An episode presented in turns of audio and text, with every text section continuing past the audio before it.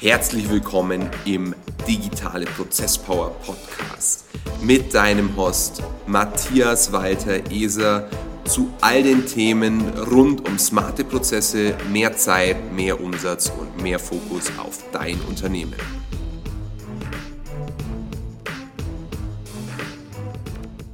Hi und herzlich willkommen zur inzwischen 23. Folge des Digitale Prozesspower Podcasts. Mein Name ist Matthias und ich heiße dich ganz herzlich willkommen zu dieser neuen Folge, in welcher wir uns einem sehr speziellen Thema annehmen möchten, nämlich dem Thema Preispsychologie und warum du deinen Preis niemals, aber auch wirklich niemals reduzieren solltest. Vielleicht eine kleine Botschaft vorweg. Es ist eine sehr gute Grundvoraussetzung, wenn du etwas verkaufst, egal ob Produkt oder Dienstleistung, wo du dir darüber bewusst bist, dass es deinem Kunden wirklich hilft, also keine Ramschprodukte. Vor allem im Dienstleistungssegment fällt uns mehr und mehr auf, aufgrund verschiedener Anbieter am Markt, die genau das propagieren, nämlich aus allem irgendwie ein Business Case zu schnüren, dass die Qualität der einzelnen Anbieter massiv nachlässt. All over the place ist eine Professionalisierung des Marktes im Dienstleistungssegment, vor allem im digitalen Dienstleistungssegment festzustellen aber durch die absolut erhöhte Menge an Dienstleistern gibt es natürlich auch eine absolut erhöhte Menge an Dienstleistern, die eben nur mittelmäßig bis schlechte Qualität abliefern. Und für genau diese Leute ist jetzt dieser Appell geeignet. Bitte überlegt euch, ob ihr wirklich einen geilen Service im Interesse eurer Kundinnen und Kunden abliefern könnt. Und wenn ihr das nicht könnt, setzt euch bitte auf eure vier Buchstaben und überlegt euch, was einen geilen Service ausmacht und ob ihr denn eine Daseinsberechtigung am Markt habt. Würdet ihr Kunden eures eigenen Unternehmens werden, wenn ihr nicht Inhaber oder Geschäftsführer desselben wärt? Und wenn ihr diese Frage mit Ja beantworten könnt, dann glaube ich, seid ihr auf einem guten Weg. Wenn es schon ein zögerliches Ja ist, würde ich mir sehr genau überlegen, ob du das weiterhin so fortführst, wie du es in der Vergangenheit getan hast und vielleicht noch gegenwärtig tust, weil du tust weder dir noch deinem Kunden noch dem Gesamtmarkt einen Gefallen.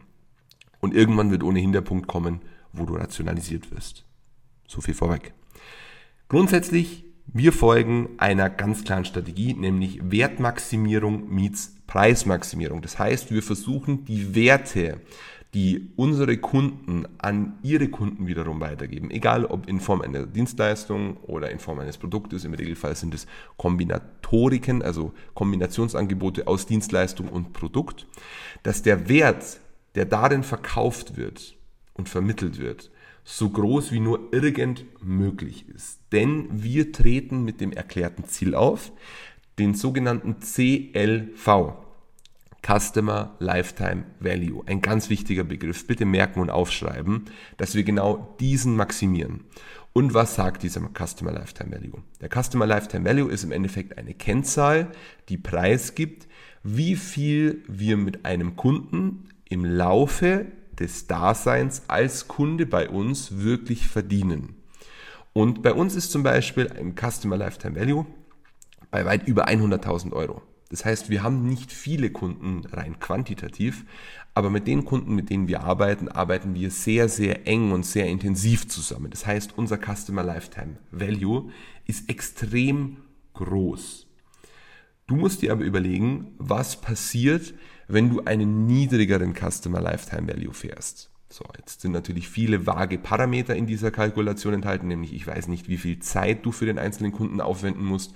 Wenn du jetzt nur fünf oder zehn Stunden für den Kunden aufwendest, ist es natürlich was anderes, wie wir die an die 300 Stunden pro Kunden aufwenden. Das musst du dir bitte vor Augen führen und auch einmal durchkalkulieren. Aber wenn du dir überlegst, du senkst deinen Preis und das ist etwas, was scheinbar als Ultima Ratio gilt, um geschäftlichen Erfolg in Anführungsstrichen, in ganz dicken Anführungsstrichen zu erzielen gilt, musst du dir eins überlegen, wenn du deinen Preis um die Hälfte reduzierst, musst du doppelt so viele Kunden bedienen, um denselben Umsatz zu machen. Und diese Kalkulation geht im Regelfall einfach nicht auf. Denn du hast ja sogenannten, sogenannte Customer Acquisition Costs und Costs of Fulfillment. Das sind beides Kostenblöcke, die mit einer steigenden Anzahl von Kunden auch steigen. Je mehr Kunden du hast, desto mehr Kunden musstest du akquirieren. Und jede Akquise eines Neukunden kostet Geld. Direkt oder indirekt. Entweder in Form von Zeit oder in Form zum Beispiel von Adspend. Wenn du Ads schaltest, also kommerzielle Werbeanzeigen auf verschiedenen Plattformen, Google Ads, Facebook, Instagram, LinkedIn, Xing mittlerweile auch, dann kostet das Geld. Wenn du die Hände recherchierst, dann kennst du ja deinen Stundensatz. Und wenn du am Tag drei Stunden damit verbringst, Leads zu recherchieren, das ist vielleicht am Anfang sehr praktisch, weil man dann wirklich keine Liquidität abfließen lassen muss.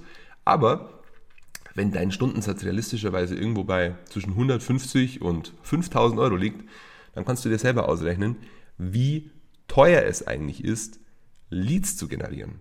Also behalt dir vor Augen, dass auch die Customer Acquisition Costs nicht zu vernachlässigen sind, vor allem diese nicht.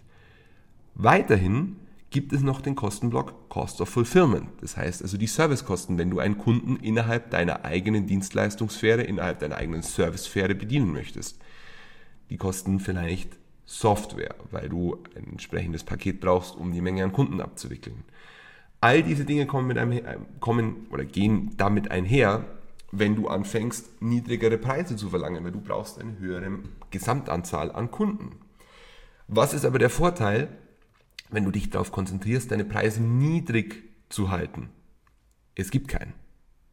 Das war eine rein ironische Frage. Es gibt keinen Vorteil, wenn du deine Preise niedrig hältst, denn Du hast im Regelfall einen schlechteren Kundenservice und die Zufriedenheit deiner Kunden aufgrund des schlechteren Kundenservice, weil du ja nicht dieselben Ressourcen zur Verfügung hast wie einer im Hochpreissegment, wird auch nicht besonders hoch sein. Das heißt, maximiere deinen Preis mit dem Ziel, deinen Wert zu maximieren und idealerweise in der umgekehrten Reihenfolge, maximiere erst deinen Wert und dann deinen Preis. Denn auf dieser Vermögensverteilung weltweit fällt auf, dass Menschen mit einem entsprechenden Finanzvermögen in Absolutanzahl natürlich viel, viel weniger sind als diejenigen, die weniger bis leider Gottes sehr wenig zur Verfügung haben. Das heißt, die Absolutmenge an Personen, die ein, über ein entsprechendes Vermögen verfügt, um wirklich höherpreisige, hochpreisige oder vielleicht sehr hochpreisige Produkte und Dienstleistungen in Anspruch zu nehmen, ist ohnehin niedrig. Das heißt, deine Aufgabe ist es jetzt, genau dieser Personengruppe einen so guten Service zu liefern, dass sie wunschlos glücklich mit dir sind. Und dadurch, dass die Vermögen in den oberen Vermögensklassen ohnehin exponentiell ansteigen, macht es keinen Unterschied, ob dein Produkt jetzt 30, 40 oder 50.000 Euro kostet, weil diese Leute im Regelfall nicht, und ich betone, nicht preissensitiv sind. Was diese Personen aber definitiv sind, sie sind leistungsaffin. Sie möchten, wenn sie Geld ausgeben, das Beste haben, was irgendwie möglich ist. Selbst wenn du nicht sagst, ich erhöhe um 10.000 Euro, sondern ich hänge eine Null hinten dran, von 10.000 auf 100.000. Du wirst es wahrscheinlich durchsetzen, weil Preis kein relevanter oder kein wirklich relevanter Faktor für die von dir targetierte Personengruppe ist. Das musst du dir immer und immer wieder vor Augen führen, dass Preis in dem Segment, in dem du tätig sein möchtest, rein wirtschaftlich, nicht das Zünglein an der Waage ist. Im Regelfall vor allem wenn du Dienstleister bist und ein hochspezialisierter Dienstleister, ist Preis vielleicht Faktor 3 oder 4 auf dieser Liste an Prioritäten. Davor kommt aber Qualität, Service, Erfahrung, Reputation. All diese Dinge sind viel, viel, viel wichtiger als der Preis. Deswegen beachte die Hochpreisstrategie und mach auch die Kalkulation. Denn wenn ich sage, du reduzierst deinen Preis um 50 Prozent und du brauchst doppelt so viele Kunden, heißt das aber um, im Umkehrschluss auch, wenn du deinen Preis einfach nur verdoppeln würdest, in Anführungsstrichen nur verdoppeln, brauchst du auch nur noch die Hälfte an Kunden, um denselben Umsatz zu erzielen. Aber dabei sind noch nicht die sechs Primärmaßnahmen der Customer Lifetime Value Maximierung mit berücksichtigt. Nummer eins natürlich Preismaximierung. Nummer zwei, Kostenreduktion. Diese beiden können auch einhergehen. Nummer drei, Reselling. Das heißt, du restrukturierst dein Angebot so, dass es bis zu einem gewissen Grad oder vielleicht auch in Gänze auf Basis eines Recurring Cashflow Models funktioniert. Das heißt, du bekommst immer wieder in einer entsprechenden Zeitetappe einen gewissen Betrag von deinem Kunden für das Produkt oder die Dienstleistung. Online-Kurse funktionieren noch immer extrem gut. Oder was es auch immer sein mag, das kommt auf das einzelne Geschäftsmodell drauf an. Ich möchte da jetzt gar nicht zu viele Pauschalaussagen geben, weil sonst heißt es wieder, du hast aber gesagt das. Das ist viel zu schwierig. Aber ein Modell, das grundsätzlich ein Reselling zulässt, weil es zum Beispiel in seinem Leistungsumfang über eine Zeitperiode definiert ist, zum Beispiel zwölf Monate, sechs Monate, neun Monate, vier Monate, was auch immer sein mag. Und also eine fortwährende Notwendigkeit für deinen Kunden besteht. Das heißt, du musst etwas liefern, was auch nach Ablauf dieser Zeitperiode für deinen Kunden oder deine Kundin von Relevanz ist. Möglichkeit Nummer vier: Upselling. Du nimmst deine Bestandskunden und verkaufst ihnen einfach etwas Neues, was idealerweise preislich noch über dem liegt, was du davor angeboten hast. Denn wenn du das Vertrauen deines Kunden einmal gewonnen hast und dir keine groben Schnitzer erlaubt hast, funktioniert es im Regelfall auch sehr gut, dass du den Menschen wieder etwas verkaufst. Denn Vertrauen, wenn es nicht gebrochen wird, ist eine sehr fortwährende Instanz. Wenn es gebrochen wird, wird es aber sehr schwierig, das zurückzugewinnen und das kostet vor allem im Business-Kontext sehr, sehr viel Geld. Punkt Nummer 5. Cross-Selling. Wenn du zum Beispiel anfängst, dein Produkt- oder Dienstleistungsportfolio zu erweitern und in eine Logik zu stellen. Das heißt, wenn du jetzt A anbietest und du merkst, es gibt aber noch korrelative Elemente, das heißt Dinge, die irgendwie in Relation zu dem stehen, was du aktuell machst, dass du auch fachlich abbilden kannst, aber bisher noch nicht tust und wo dein Kunde einen Bedarf dafür hat, wäre es eine super Möglichkeit, zumindest eine erste Maßnahme des Cross-Sellings zu installieren. Zum Beispiel eine Marketingagentur, die bisher Online-Marketing gemacht hat und im Online-Marketing ja immer wieder Bestandteile des Brandings mitverwendet. Branding, bis vor nicht allzu langer Zeit war Branding ein Buch mit sieben Siegeln und niemand wusste genau, wie es funktioniert, weil sich auch niemand richtig damit auseinandergesetzt hat. Aber Branding ist etwas, was im Rahmen einer klassischen Online-Marketing-Agentur super funktionieren kann, denn Ads oder Marketingmaßnahmen als solches konvertieren unfassbar viel besser, wenn man sie mit einer entsprechenden Brand, also einer gut funktionierenden, authentischen und logischen Marke untermauert. Nur beispielhaft. Und Nummer 6, wenn du anfängst, Downsells, also Downsells zu installieren, also Downselling zu betreiben. Du hast immer wieder Leute, die sich deinen Service nicht leisten können, weil du eben ein entsprechendes Preisniveau abrufst. Das ist auch vollkommen okay, wenn sich Menschen das nicht leisten können. Aber du solltest dir überlegen, ob es nicht Sinn macht, eine günstigere Version deines Ursprungsproduktes anzubieten. Jetzt ist es leicht widersprüchlich zu dem, weil man ja sagt, man möchte als Anbieter höchstmöglich werthaltig wahrgenommen werden. Das stimmt. Darum ist auch die Kunst dabei zu sagen, hallo, wir haben ein eigenes Produktportfolio, ein eigenes Portfolio in unserem großen Portfolio, so eine Art Sub-Portfolio, das sich im Endeffekt auf dieses niedrigere Preisniveau bezieht. Und ich mache dir ein sehr eindrückliches Beispiel, nämlich das iPhone SE. Es gibt immer die normalen iPhones und äh, iPhone S und Max und was es alles gibt. Aber viel wichtiger, es gibt auch das SE. Das ist nämlich die günstige Version. Technisch vollkommen okay, sieht aber auch von außen anders aus als die normalen in Anführungsstrichen iPhones, damit man auch erkennt, ah, das ist die günstigere Version des iPhones, nämlich das iPhone SE. Aber Apple hat sich dazu durchgerungen, auch ein Produkt für die niedrigere in Anführungsstrichen Preis Klasse zu installieren und es funktioniert wunderbar. Damit erschließen Sie mit einem sehr akzeptablen Qualitätsstandard einen neuen Markt, den Sie so nicht erschlossen haben, weil es macht einen wesentlichen Unterschied, ob ein Produkt 900 oder über 1000 Euro kostet oder 450. Definitiv. Und diese sechs Elemente können dir dabei helfen, dein Customer Lifetime Value zu maximieren.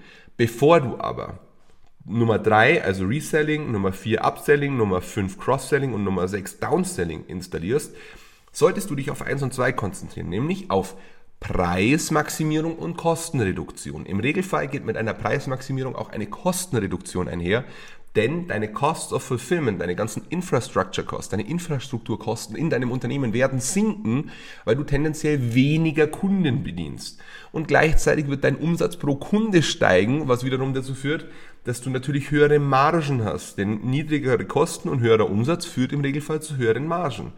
Und in letzter Konsequenz hast du einen besseren Kundenservice oder insgesamt eine höhere Kundenzufriedenheit, die dazu führt, dass du natürlich den Menschen, denen du jetzt ohnehin schon etwas verkaufst, mehr verkaufen kannst, weil die Zufriedenheit höher ist. Das heißt, das ist ein totales Flywheel, das ist eine Ab Aufwärtsspirale.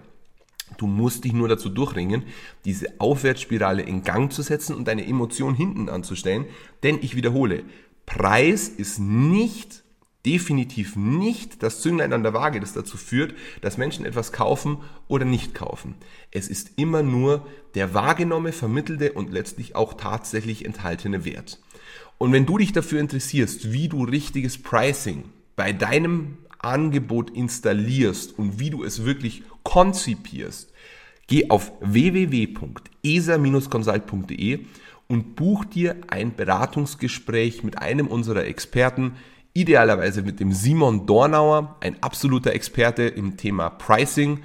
Wie gesagt, www.esa-consult.de, einen Termin anfragen, dich beraten lassen und dann wirklich rausfinden, wie funktioniert geiles Pricing in deiner Nische, in deinem Segment, in deinem Business Model.